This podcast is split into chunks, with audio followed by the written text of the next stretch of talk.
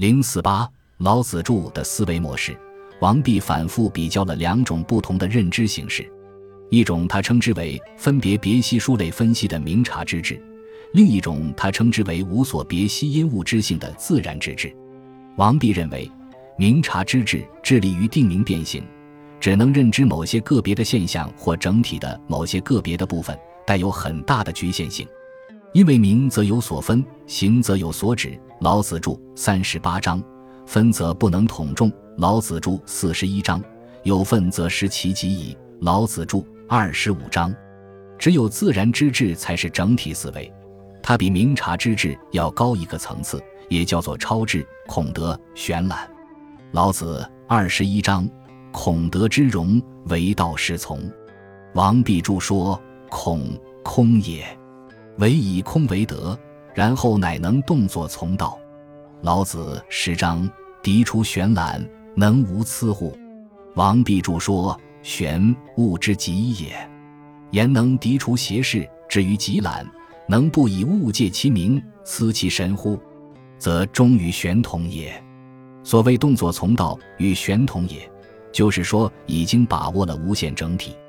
由于无限整体的本质特征是以无为心，所以能够把握此无限整体的自然之智，其本质特征也在于涤除邪事。”至于极懒，超越了疏其己而有其心的明察之智，真正做到了以无为心。三十二章主说道：“无形不细，常不可名，以无名为常，故曰道常无名也。朴之为物，以无为心也，亦无名。故将得道，莫若守朴。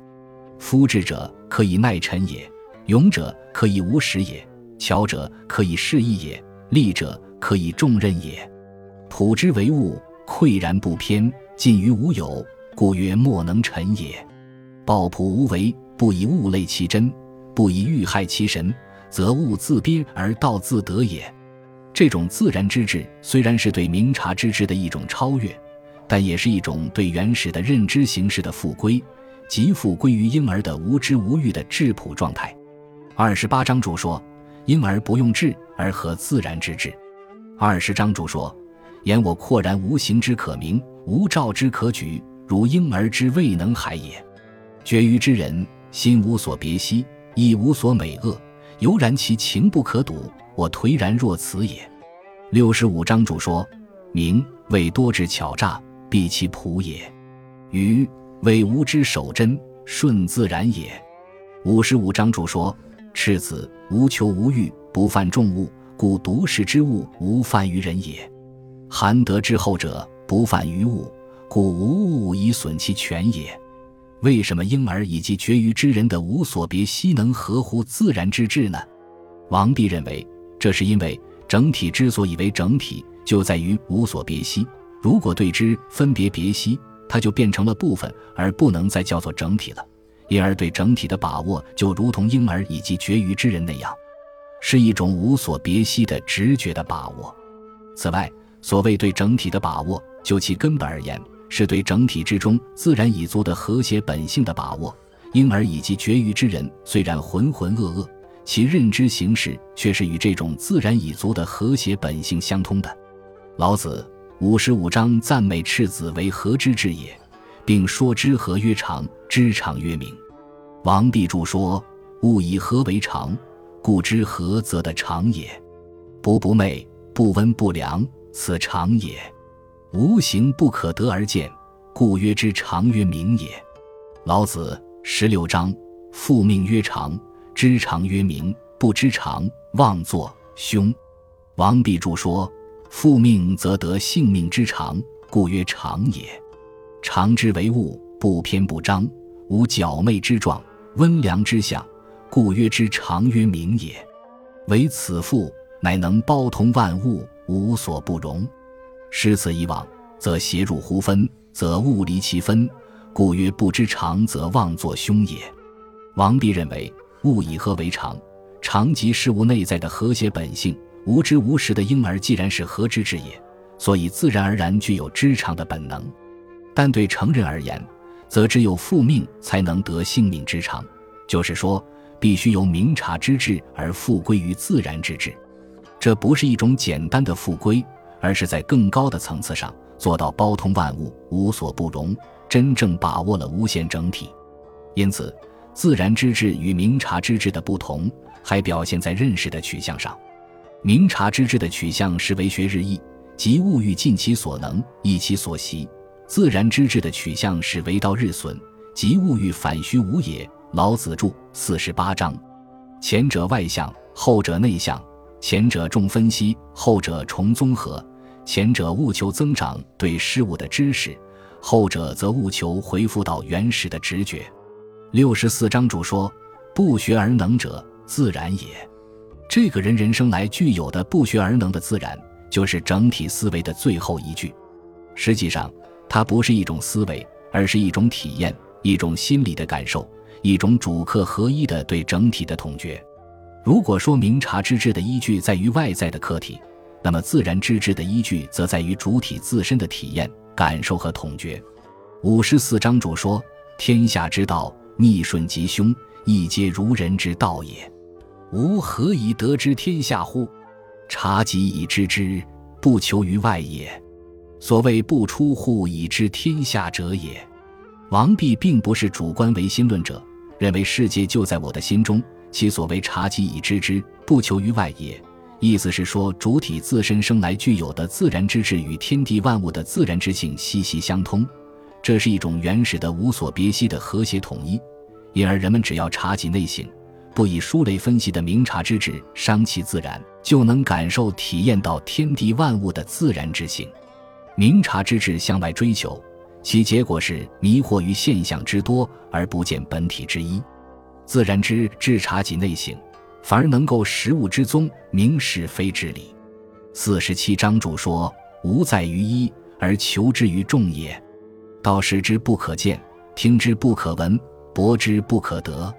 如其知之，不须出户；若其不知，出于远欲迷也。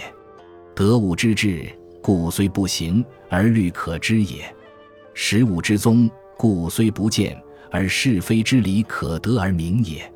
赵王帝看来，明察之志虽以外在的客体为依据，但因惑于造欲，迷于荣利，力求以形治物。并不能如实了解客体的自然本性，自然之志与此相反，不以求离其本，不以欲于其真。表面上看来浑浑噩噩，却是一种按照客体的本来面目把握客体的最高的智慧。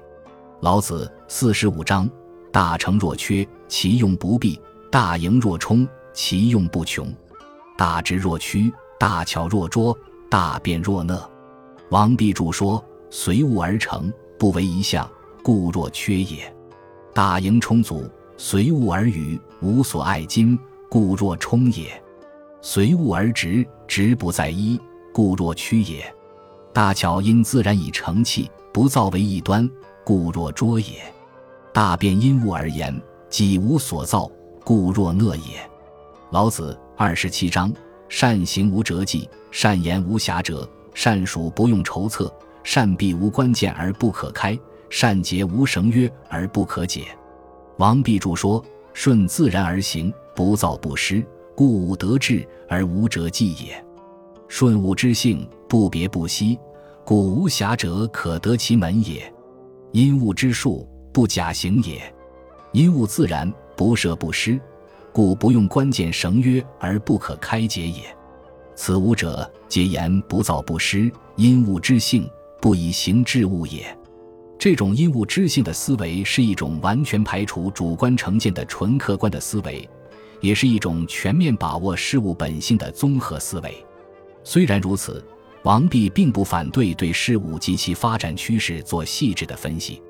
六十三章主说：“以圣人之才，由上难于细意，况非圣人之才而欲乎于此乎？”六十四章主说：“故履中之患，如始之祸。”则无败事。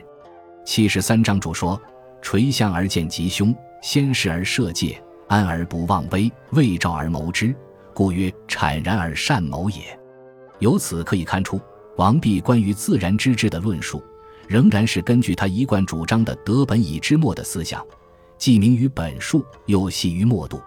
至于明察之治的那种“舍本以逐末”的思维模式，则为王弼所不取。王弼认为，圣人之所以能与天地合的其德，关键在于圣人真正做到无身无私、因物之性顺应自然，从而他的度量、气量、心量由此而超越一人之身的局限，变得广大包天地，拥有整个的世界。七十七章主说：“与天地合德，乃能包之如天之道；如人之量，则各有其身，不得相均。如为无身无私乎？自然，然后乃能与天地合德。”王弼所谓的圣人与天地合德，并不是说圣人已达到了认识的极限、真理的顶峰，而只是说圣人的精神境界已由特殊性提升到普遍性，对无限整体具有一种心理意义的感受和体验。老子十六章：知常容，容乃公，公乃王，王乃天，天乃道，道乃久。王弼注说：“无所不包通也，无所不包通。”则乃至于荡然公平也，荡然公平，则乃至于无所不周朴也；无所不周朴，则乃至于同乎天也。与天合德，体道大通，则乃至于穷极虚无也；穷极虚无，得道之长，则乃至于不穷极也。这种对无限整体的感受和体验，就是所谓圣人体悟。王弼认为，体无的圣人。其思维模式就是如同婴儿那样的无所别系的自然之志，因而他虚怀若谷，以天下之心为心。老子著二十八章：因物之性，不立行名以简于物，不造镜像以书其不肖，辅万物之自然而不为始。老子著二十七章是众望所归的理想人格，也是现实的君主所应效法的榜样。如果社会在这种体悟的圣人的治理之下，则物守自然，各得其所，能够保持整体的和谐。反之，如果像现实的君主那样以明察之治为思维模式，则万物失其自然，百姓丧其手足。老子著四十九章，从而导致天下大乱。由此可见，王弼关于思维模式的探索，其根本目的在于为内圣外王之道奠定一个本体论的理论基础。本集播放完毕，感谢您的收听，喜欢请订阅加关注，主页有更多精彩内容。